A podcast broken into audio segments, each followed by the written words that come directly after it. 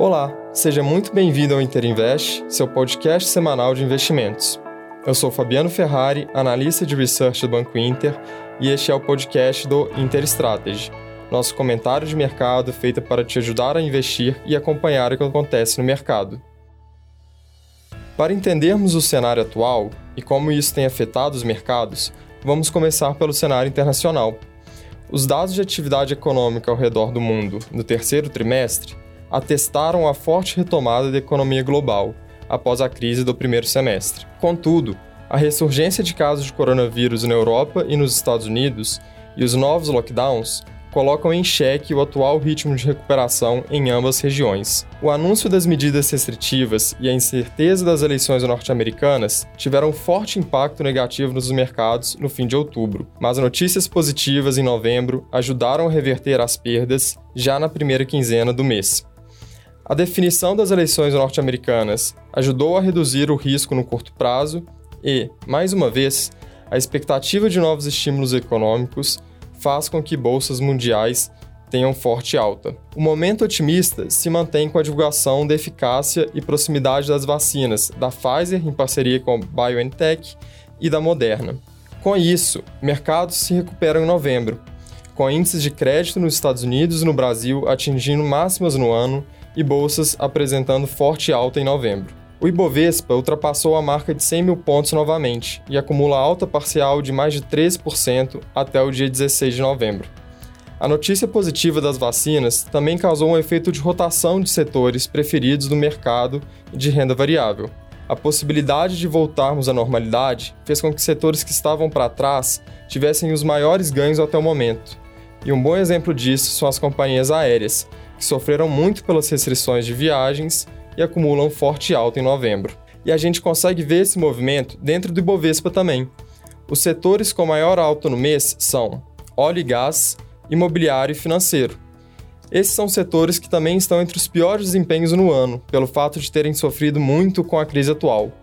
Essa rotação faz sentido economicamente, se a gente pensa nos setores que vão se beneficiar mais com essa notícia da vacina.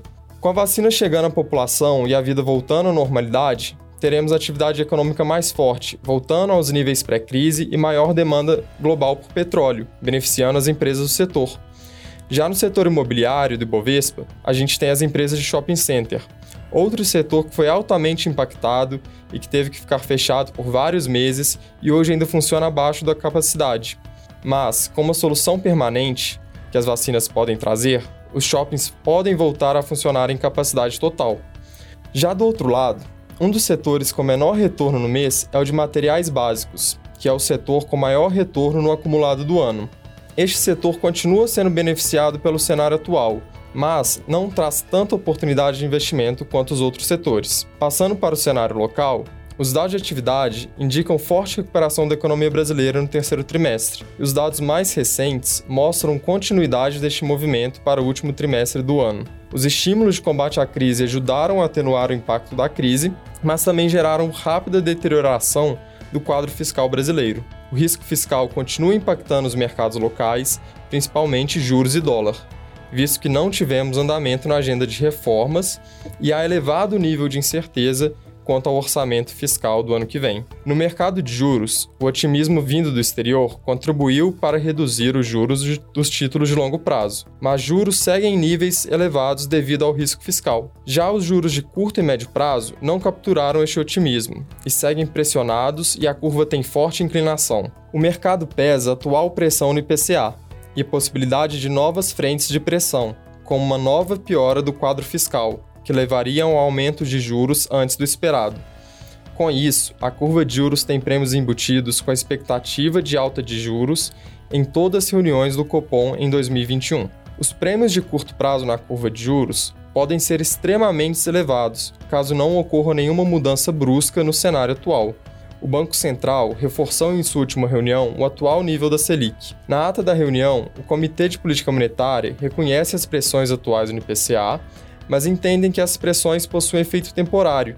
Inflação deve começar a mostrar sinais de arrefecimento a partir do segundo trimestre de 2021. Com isso, o Banco Central não precisa subir juros no curto prazo, e é isso que o comitê tem sinalizado em seus comunicados. Portanto, Sem uma mudança relevante no cenário, esses prêmios da curva podem desaparecer com a manutenção da Selic em 2% até o meio do ano que vem. Curva de juros real também segue estressada, principalmente nos vértices mais longos, por conta do risco fiscal. Mas diante do cenário de possível alta na inflação, é preferível a alocação em títulos indexados à inflação devido à sua proteção natural. As incertezas do quadro fiscal também têm impactado bastante a taxa de câmbio. A forte desvalorização do real pode ser em parte explicada pelo baixo diferencial de juros entre Brasil e Estados Unidos, mas a maior pressão recente vem do risco fiscal.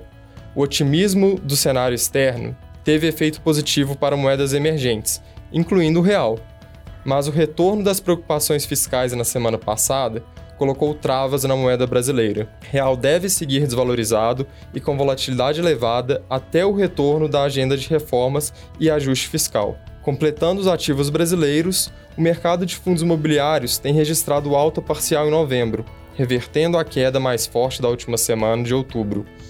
Para essa categoria, entendemos que o movimento adverso de outubro foi causado por um aumento de riscos geral no mercado e não afetou os fundamentos da categoria, Dentre os fundos de tijolo, o segmento logístico continua com a melhor performance no ano, mas os fundos de shopping têm apresentado melhora com a maior mobilidade e a retomada da economia.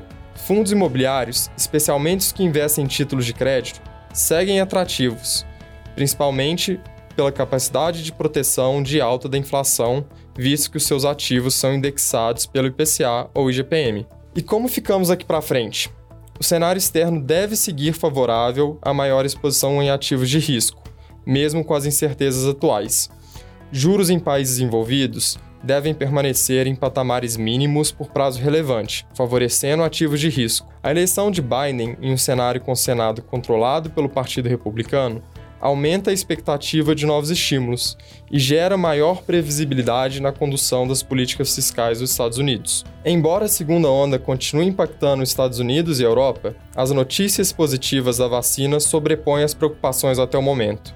Contudo, é importante observar os impactos econômicos dos novos lockdowns. Já no Brasil, o quadro fiscal continuará ditando o tom dos ativos brasileiros. A atividade econômica tem exibido forte ritmo de recuperação, mas o elevado nível de incerteza do quadro fiscal pesa negativamente e pode gerar efeitos adversos, como pressão na inflação. Outro fator de preocupação é uma possível ressurgência de casos de coronavírus, que pode causar desaceleração no nível da retomada econômica. Podemos ter futuro conturbado, e a diversificação do portfólio é necessária para se proteger nesse cenário.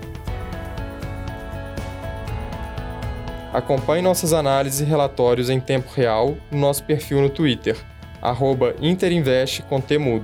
Siga a gente e envie suas dúvidas e sugestões. Boa semana e bons investimentos!